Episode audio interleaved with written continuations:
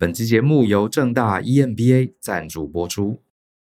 近年来，ESG、人工智慧 AI、永续、数位转型等创新概念席卷而来。面对快速变动的商业环境，你准备好了吗？无论你在什么领域，企业经营不只需要商管知识，更要策略性的培养管理能力，提升格局，才能不被淘汰。正大 EMBA 让你成为顶尖管理者，整合学历与实务，提供全球华商班及多种高阶经营班，上课时间弹性，让你能更有效率地安排工作与学习。除了国际化的课程与顶尖师资，更有众多优秀的校友资源。十月三号起开始报名，详情请见节目下方资讯栏。现在就点选下方的链接报名正大 EMBA，开启职涯新局，再创事业高峰。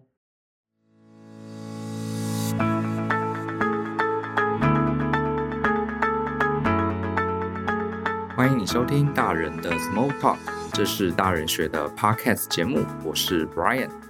今天呢，想跟大家聊聊一个人际关系的议题。它的缘起呢，是我在讲课的时候啊，呃，陆续有两个同学问了我一个很有趣的问题。哈，这个有个学生他跟我抱怨，他说啊，他老板是一个个性很冷漠的人哈，平常在公司里面几乎没有给同事们任何的鼓励，或者是一些心理上的支持。好比说，他知道他的朋友的老板啊，都会请大家吃吃饭啊，会有些 one on one 啊，日常也会跟大家聊天，打成一片。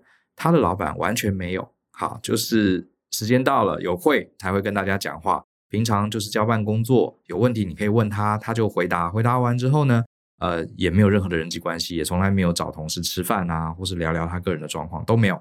他觉得他这个老板个性非常非常冷漠，好，就问我说，呃，Brian，像这样的老板。我们该怎么样跟他建立关系啊？如何如何？就问了我一堆问题，然后我就反问这个同学，我说：“你这个老板平常呃跟你合作的时候，他交代你工作有没有把工作都交代得很清楚呢？”他说有啊，这个老板呃工作是有交代清楚的，然后跟他做事情还算清晰，没有什么问题。那我就说你工作做得好跟做得不好，他会不会给你一些 feedback，或是做得不好的时候，他会指导你怎么做？他说也算是有。好，这个老板这部分也呃没问题，工作上做得好做得不好都会给他回馈。那我说，那你们部门的这几年你在这个部门工作表现怎么样？他说我们部门算是公司里面表现还蛮好的部门，蒸蒸日上，啊，业绩是蛮好的。呃，据了解，他们拿到的奖金也不输给其他部门。这是这个同学的问题。好，我不知道你听到这有什么感想？待会儿我来讲我的感想。好了，好，我们再讲另外一个同学，另外一个同学呢？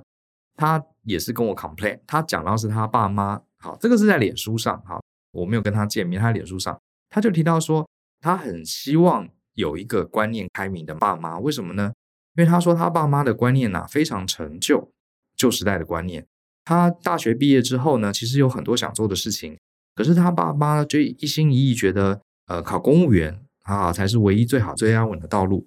然后呢，他对于投资理财很有兴趣，他很清楚知道，如果想要生活过得富裕啊，开源节流都很重要。可是呢，他爸妈就是一直叫他省钱，他花钱上课，花钱买书，他爸妈有些时候都会念他说：“哎，你花那么多钱哈，真的有得到东西吗？划不来啊哈，跟人家借就好啦。”总之就是很省钱的这种父母。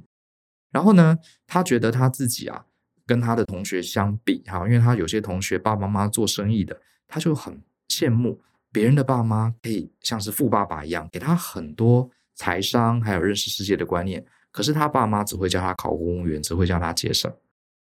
那我就反问这个同学，我说：“你爸妈从小到大有没有好好的支持你，一路把你养大？”他说：“当然有，他家虽然不算有钱，可是该有的也没少过。”那我说：“你呃，你的学历呢？”他说：“我念到研究所。”那我说：“你爸妈有一路支持你念到硕士吗？”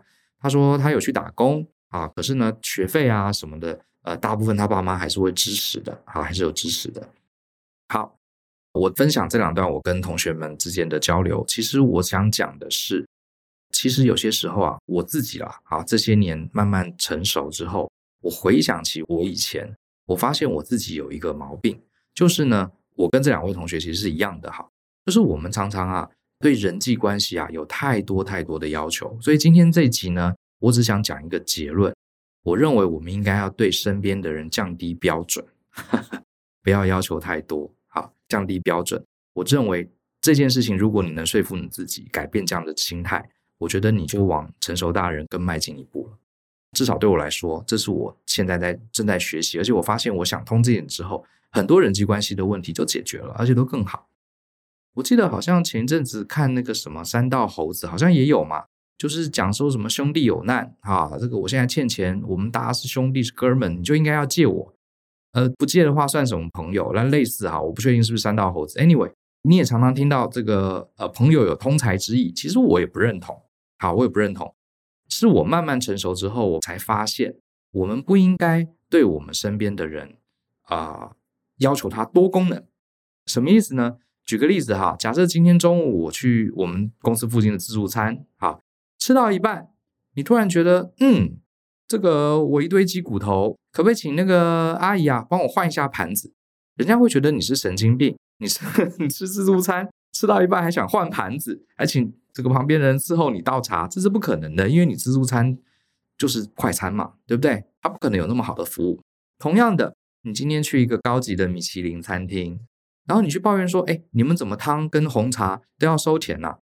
人家自助餐都免费的汤跟红茶吃到饱，米其林那么贵，一克好几千块，怎么连汤跟红茶都不能免费续？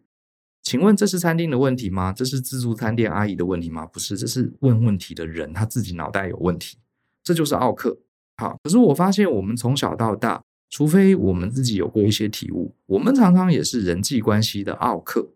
怎么说呢？我讲我自己的例子好了。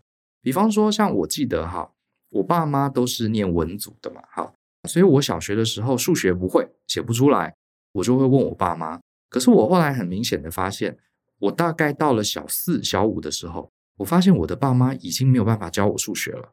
就是我数学题不会写啊，我问我爸妈，他们也不会。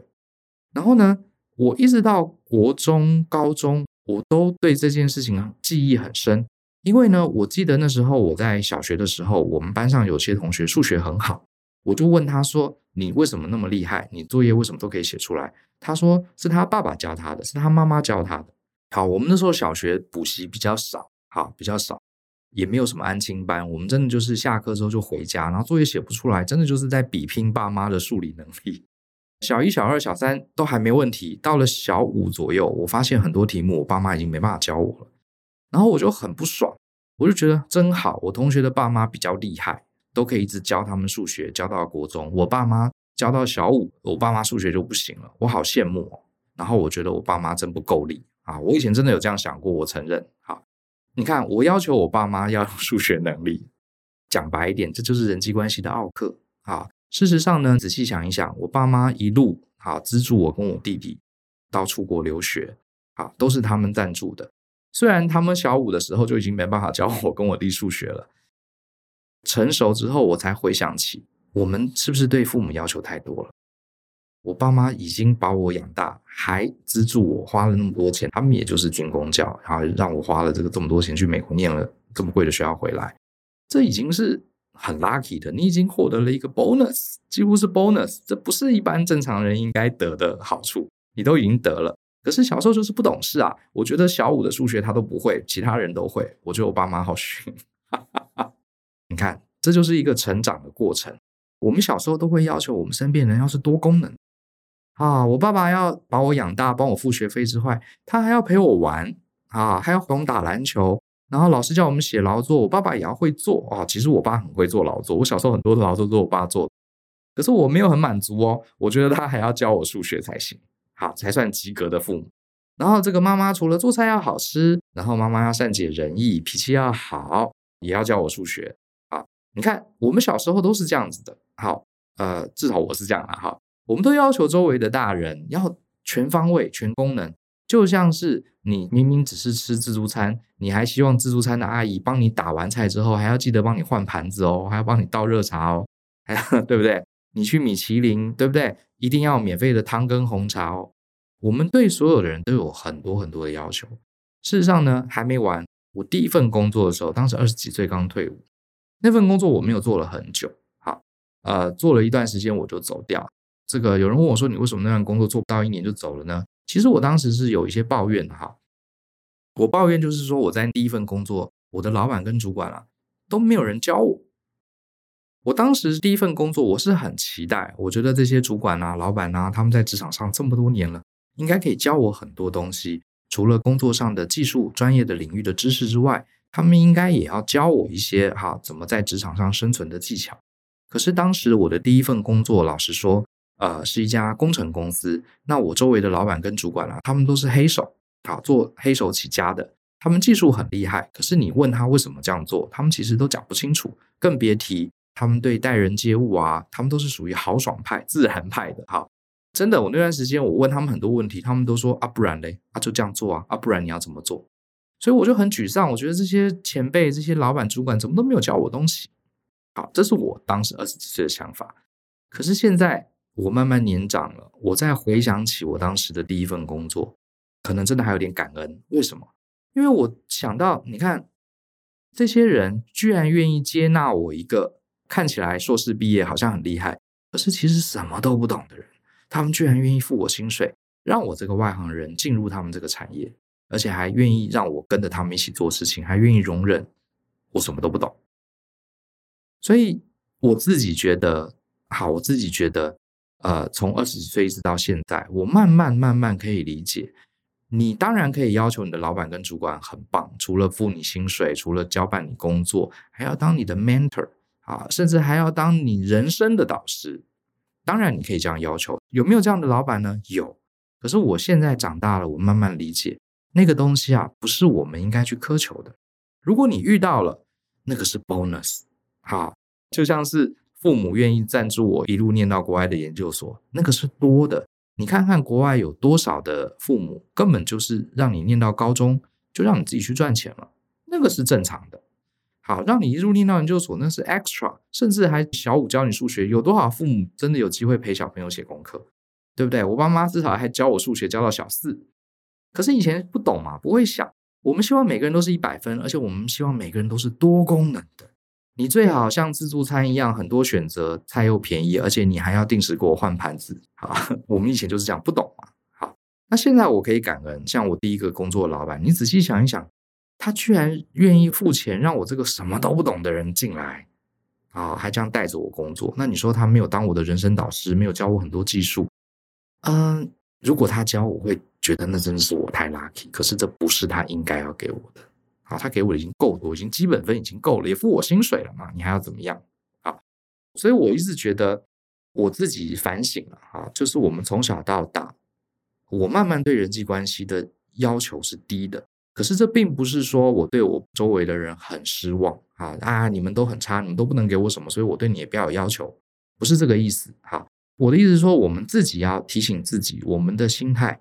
这世界上每个人，大家都有自己的目标，都过得很辛苦，愿意跟我们走过一程，他能提供你基本的，不管是情感的价值或是经济的价值，那就已经是满分了。他能给你一百二十分，给你一百三十分，给你两百分，那个都是你多的。啊，哎，那句话怎么讲？得之我幸，失之我命。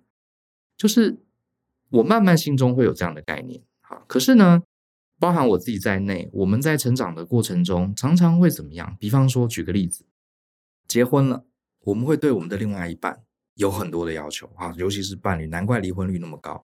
我们会希望我们的另外一半呢，第一个要长得好看啊，要有吸引力啊，对不对？打扮得很得体啊，带出去要有面子啊。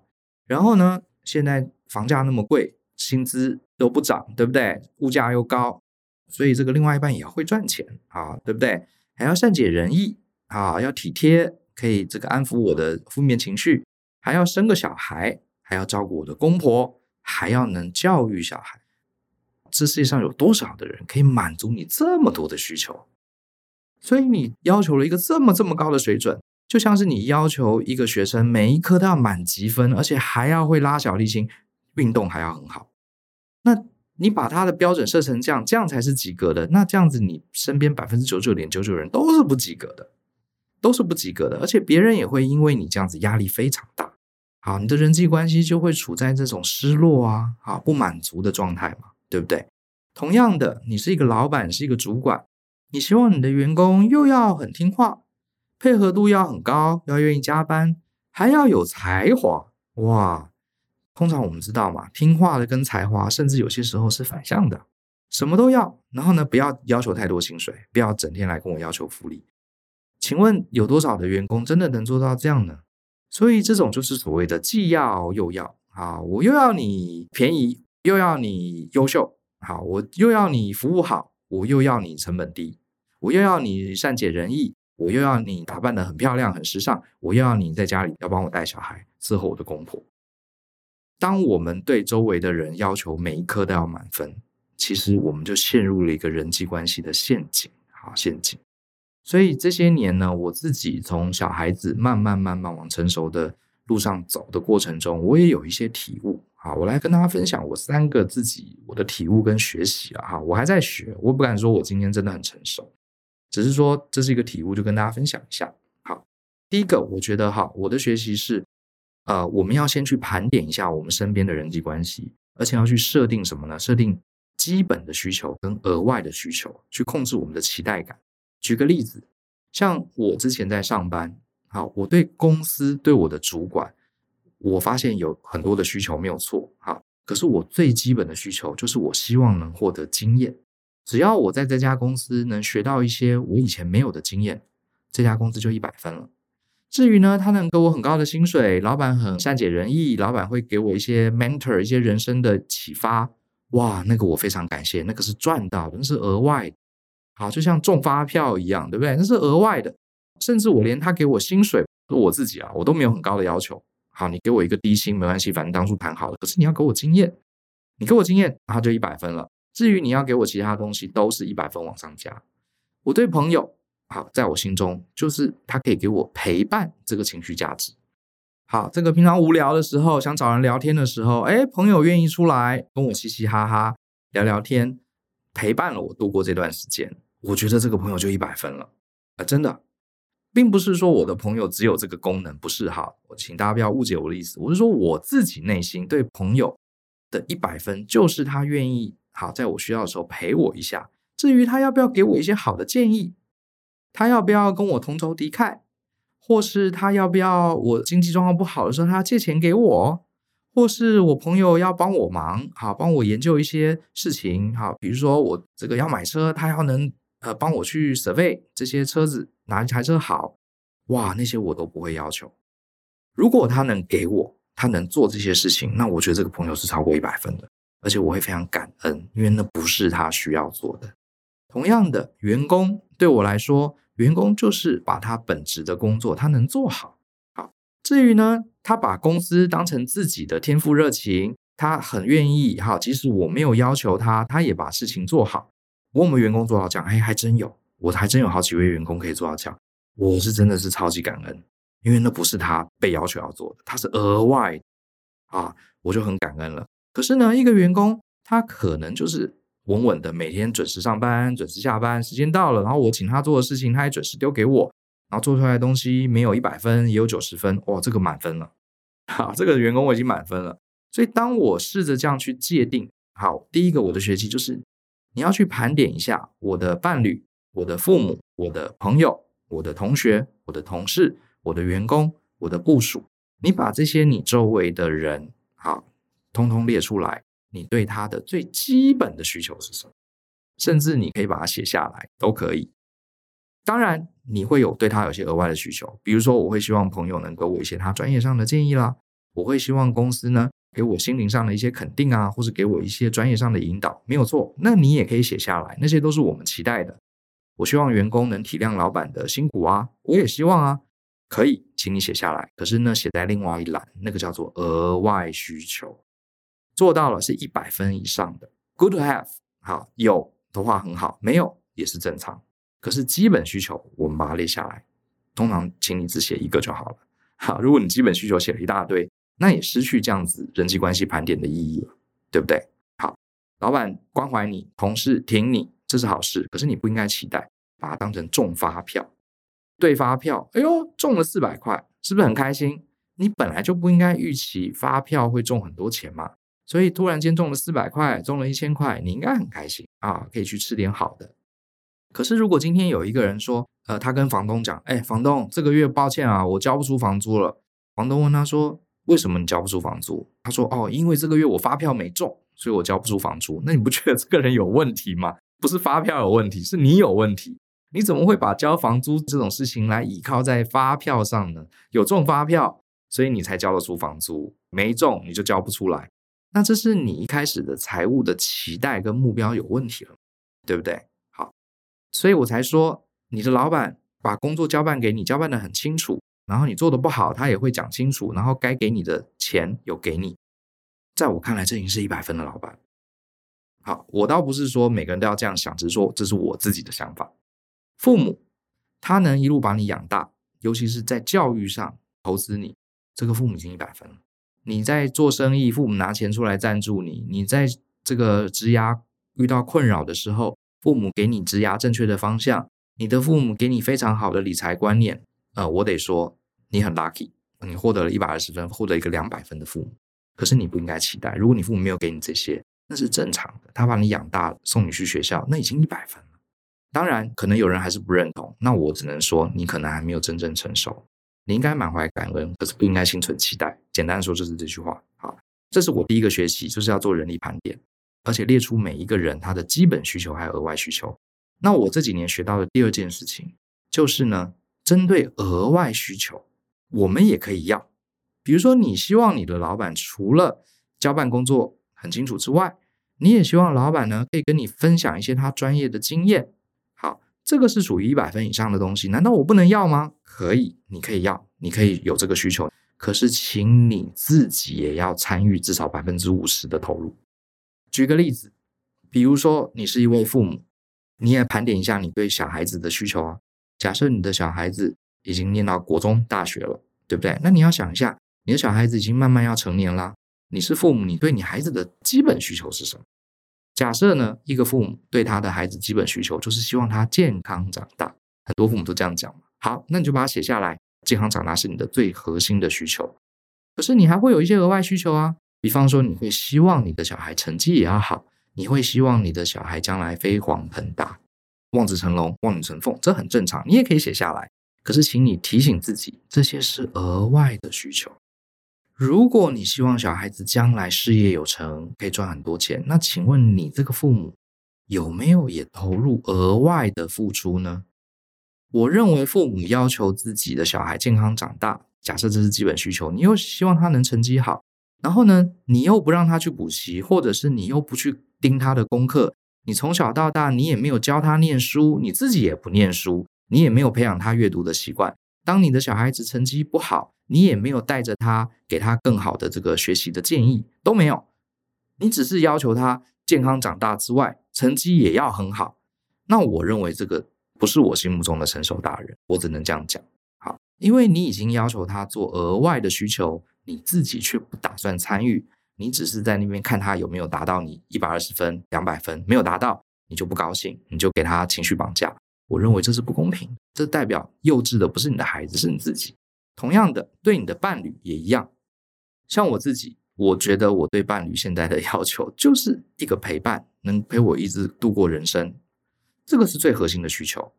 可是呢，我希不希望我的另外一半可以伺候公婆？希不希望另外一半赚钱？希不希望另外一半很有吸引力，让我很有面子？我当然也希望。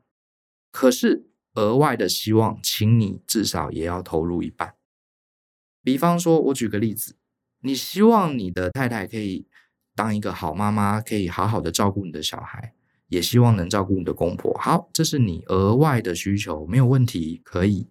那你有没有办法让你老婆不用上班，专心做这件事呢？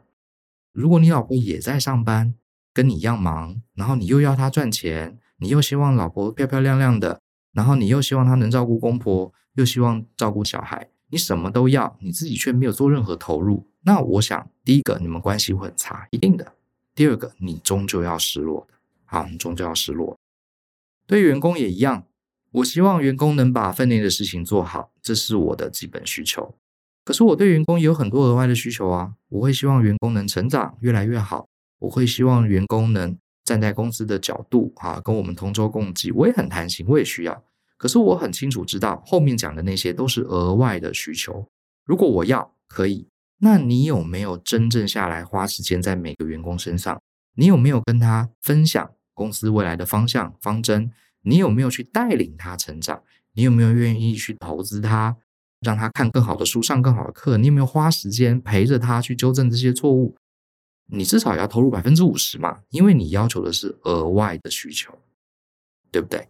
我觉得这是我的第二个学习。好，第二个学习就是说，额外需求还是可以要，可是你要有心理准备，你自己要投入一半，一半算是很客气了吧，对不对？甚至有些时候你该投入更多。你想要员工跟你同舟共济，那你有没有陪着你的员工去帮他规划职涯，带领他规划自己更好的人生呢？没有的话，那我觉得你不应该要求。我的看法是这样。好，第三个学习，第三个学习呢，这个。假设你在日常生活中对某个人不满，你觉得你的员工很糟糕，让你很生气，你对你的伴侣不开心，你对你的家人、对你的朋友啊有所不满的时候，那这时候我们评估一下，今天为什么我对他不满？是因为他少给了我们基本需求，还是少给了我们那个额外需求？如果今天，比如说我对我的朋友不满，好，是因为我约朋友出来，他都不陪我。因为我对朋友的基本需求是陪伴。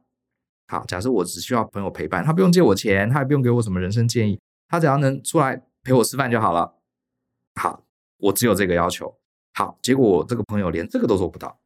可以啊，那你就要跟他加强沟通，你要让他知道你对他只有这么一个要求，其他你都不要求。然后你问问他可不可以满足我这个基本的要求呢？如果你对伴侣要求，只有一件事情，就是你希望伴侣好好的照顾你的小孩，结果他都没有花时间在小孩身上，那你也要跟他沟通。我只要求你一件事情，我希望你当个好妈妈，那其他东西我帮你 cover。可是我希望当好妈妈这一点是我这个爸爸没办法取代的，我希望你能做。那如果你其他地方没办法，那个我们再说。你要让他知道你的最核心、唯一的那个基本需求是什么。那如果你对这个人不满，你评估了一下。发现是因为他少给了你额外的需求，比方说你希望你的朋友陪伴，可是你今天对他很不爽，为什么呢？因为他没有借钱给你，你现在经营有困难，你跟他借钱他不借，然后你就对你的朋友很不爽。那借钱这件事情本来就是朋友的额外需求，所以你今天对他不爽，是因为他额外需求没有满足。那这时候你该怎么办呢？闭嘴，这是我的观念，因为你不能要求朋友是一百分以上啊。他已经满分了，他有陪伴你啊，你事业经营的不好，他要陪你聊天呐，对不对？有听你讲啊，听你抱怨啊，是不是？他已经一百分了，至于你还叫他借钱给你，那是你的不对了。你不能要求别人，别人有自己的人生啊。所以那怎么办？你应该闭嘴，你应该自己想办法从别的地方取得。你可以去跟银行贷款，或者想尽办法，你自己想办法去补，去赚钱，而不应该把这个责任放在你的朋友身上。你希望你的伴侣基本需求是陪伴你。那你的伴侣花比较时间在小孩身上，或花比较时间在你父母身上，你不应该去把这个事情当成你伴侣的责任。你说你爸妈年纪大了需要人照顾，然后你希望你的太太去照顾，你太太陪伴你这件事已经做到了，你又希望她做很多额外的事情。假设她无法满足，那你应该自己想办法，你自己去陪伴你的父母，或是你努力多赚一点钱，多接一些外快，你请。这个专业的看护来照顾你的父母，这是你你应该做的，而不是要求他要满分，而且每个地方都要超过一百分，这是你的问题。好，像我自己也有些时候很反感，还是偶尔会听到有很多父母他很希望小孩子将来赚大钱回来养自己。我以前觉得这种事情很荒谬，可是后来我发现，在台湾这种事情还真不少，真不少。好，很多华人的传统观念就是觉得你是我的小孩。我一辈子养你这么大，现在你开始赚钱啦，你该回馈我了。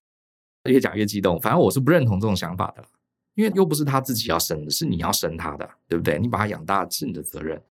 可是呢，这个如果你是个父母，你想要将来小孩飞黄腾达，念台大，然后念哈佛大学，哈，一年赚五百万年薪，你对小孩有这个期待没有问题，可以。可是这个是额外的需求，你小孩能做到。恭喜你，你养了一个很棒的孩子。可是你小孩没做到，他只是健康长大而已，你也应该开心，因为这也一百分了。那如果你真的希望小孩飞黄腾达，那你自己是不是应该 先让你的家里飞黄腾达呢？好，我真的看到很多父母自己放弃了自己努力，他可能才四十岁、五十岁，哈，甚至我觉得六十岁都应该要努力。呃，如果还有体力的话，都应该要努力赚钱。结果他就放弃了，他希望他小孩子认真读书。那你父母为什么不自己认真读书？你说，哎，我都学校毕业了，你五十岁还是可以认真读书啊？那么多人五六十岁还去念博士，对不对？你自己不认真读书，你说你老了，这算什么借口？对不对？你小孩子已经健康长大，已经一百分了，你还要求小孩子认真读书进哈佛，你自己为什么不进哈佛？对不对？四五十岁进不了哈佛吗？对不对？也是有机会啊，对不对？你为什么不自己去多赚点钱？我是对这个不以为然。你对你的家人或是你对你的小孩要求太多了，你要求他多功能。好，同样的，你是一个员工，我希望老板可以像 mentor 一样，哈，引导我的人生，引导我的专业。可是呢，我会很清楚的知道这是额外需求。我会想要，我会想要，我会试着跟啊、去找老板聊聊天啊，问他一些人生的建议啊，或是问他一些我接下来下一步可以怎么做啊。如果老板愿意偶尔点拨一下我，我会觉得太好了，这个老板有超过一百分了。可是如果他不给我，OK，我自己去找，不能买书去看吗？我自己不能去外面上课吗？我自己不能去学习吗？我自己不能去找其他的前辈当 mentor 吗？可以吗？所以我不会因此而怨恨老板。所以简单的说，就三个了哈。我自己的学习，第一个就是你要去盘点你身边的人，每一个人你列出来，我对他只有一个基本需求的话，那个是什么？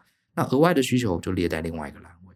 好，你可以列很多额外的需求，可基本需求通常只有一个就够了。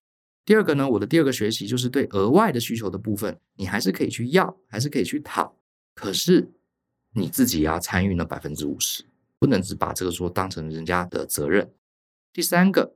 如果你对某个人不满，那你要先评估为什么对他不满，他少给你了什么？如果他少给了你基本需求，那你要跟他沟通，让他知道你对他只有一个需求是什么。如果你对他不满，是不满他没给你额外的需求，那你应该闭嘴，你应该自己想办法去从别的地方获得，而不是应该要求这个人。我认为你要做到这三个，才是我认为心中的真正的成熟大人。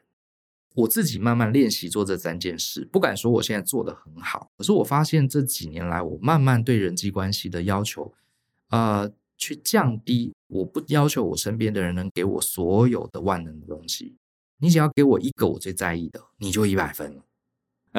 那其他东西我自己想办法。好，你能给我哦，那我很感恩，就像中了发票一样，就算只中两百块，我也谢谢上帝，因为那不是我本来该得的，就是这样的一个心态。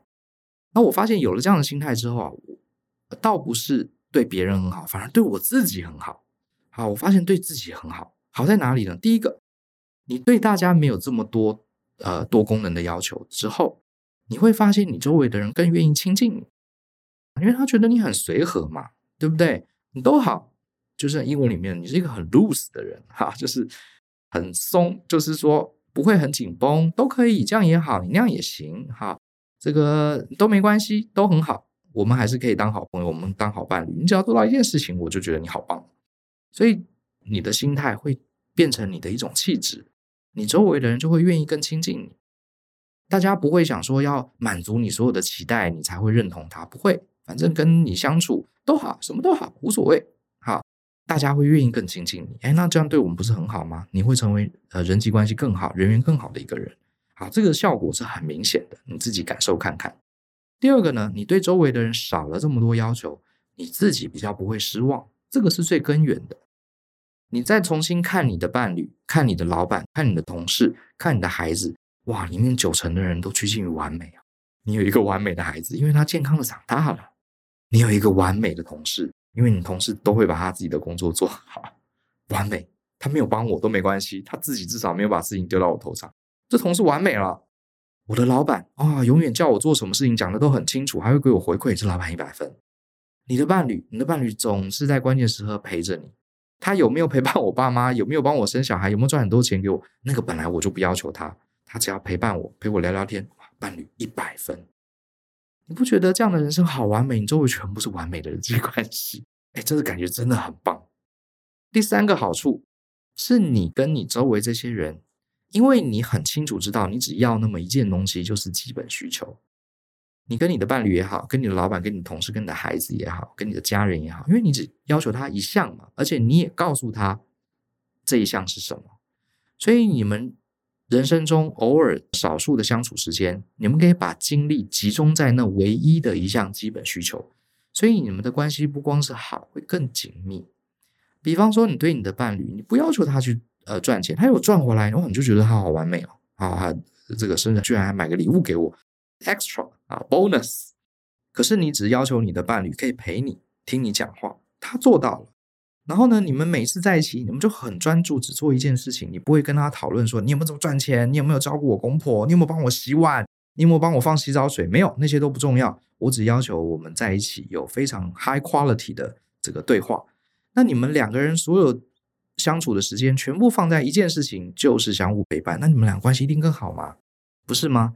如果你们两个相处时间都那么少了，你还要求他要赚钱，还要求他要善解人意，还要求要帮你带孩子，还要求要给你薪资，还要求他穿得很漂亮，那这样子能量不是都分散了，变得每一项都做不好。好，你们双方对彼此都会很失望。这是我个人的体悟，好不好？我觉得今天就是分享给大家这个人际关系。虽然我的主题写的是对大家不要要求太高，是你成为成熟大人的第一步啊，去降低标准。可是这个降低标准，请不要误会，不是说。因为大家都很烂，所以我觉得大家都不够好啦，所以把标准设到五十分，不是的，而是我们期望每一个人，我们只设定一个基本的要求，给我一个情绪价值，或者给我经济价值，这样就好了。老板给我经济价值就好了，这个家人给我情绪价值，你不用给我经济价值，你如果借点钱给我，送我一点钱的话，那个是 extra。当我们用这样的标准重新去检视我们的人际关系，你自己会获得最大的受益，好不好？这是我这几年。算是一个个人的中年人一个小小的人跟人际关系有关的感触了。好，希望大家可以思考一下，不管你认同或是不认同，我都很欢迎大家留言让我知道。好，呃，你如果是喜欢听 Podcast 的，你可以在 Podcast 上面留言，呃，跟我讲一下你对我今天发表这个呃看法有什么想法。好，不管是呼应或是不认同，如果不认同也很好，你讲一下你为什么不认同，讲讲你觉得怎么样才是对的。好，让大家都可以学习一下。那如果你是听 YouTube 的这个伙伴，YouTube 的留言大家都很熟悉了，好，也欢迎说说看你的看法。那我们今天就讲到这里喽，相信思考，勇于改变，我们下次见，拜拜。